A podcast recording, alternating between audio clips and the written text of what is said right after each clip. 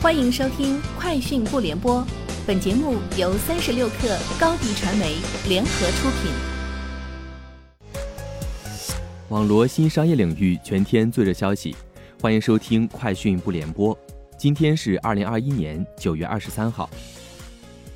蔚来发布三元铁锂标准续航电池包，相应车型将于今年十一月开始向用户交付。据官方介绍，该电池包采用三元锂与磷酸铁锂电芯混合排布的方式，可实现低温续航损失降低百分之二十五，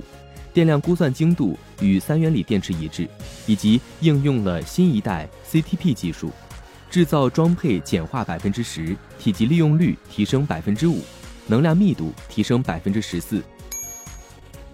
从工业和信息化部信息技术发展司副司长江明涛处获悉，截至今年第二季度，我国工业 App 的数量达到五十一点二万。今年上半年，信息消费的规模也已经达到了三点一万亿元，同比增长百分之十五。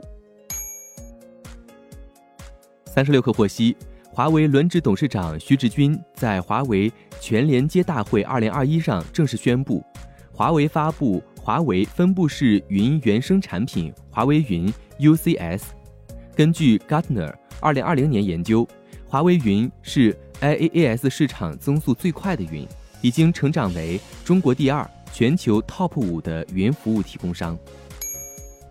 台积电先进封装技术暨服务副总经理廖德堆在国际半导体产业协会举办的线上高科技智慧制造论坛上透露，台积电2020年制程技术已发展至五纳米，预计在2022年完成五纳米的 SOIC 开发。日经中文网消息，丰田汽车日前举行了有关电池业务的线上说明会，在纯电动汽车领域。丰田计划在二零二五年之前新建十条生产线，二零二六至二零三零年还将以每年十条以上的速度不断增建，到二零三零年要确保电池产能较此前计划提高一成，力争达到两亿千瓦时以上。丰田首席技术官前田昌彦表示，将为推动纯电动汽车的普及而降低成本，以合理价格销售，提出了。使电池成本降至一半的方针。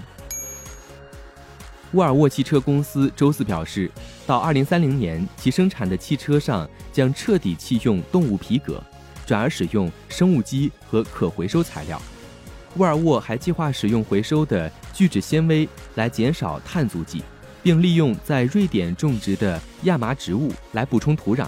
沃尔沃目前的全电动 C 四零 Recharge 车型已经不使用皮革。其正在探索使用 Nordico 等材料。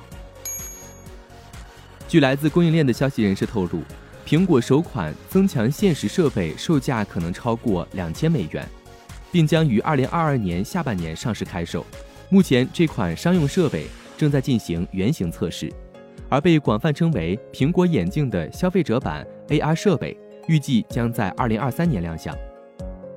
以上就是今天节目的全部内容，明天见。高迪传媒为广大企业提供新媒体短视频代运营服务，商务合作请关注微信公众号“高迪传媒”。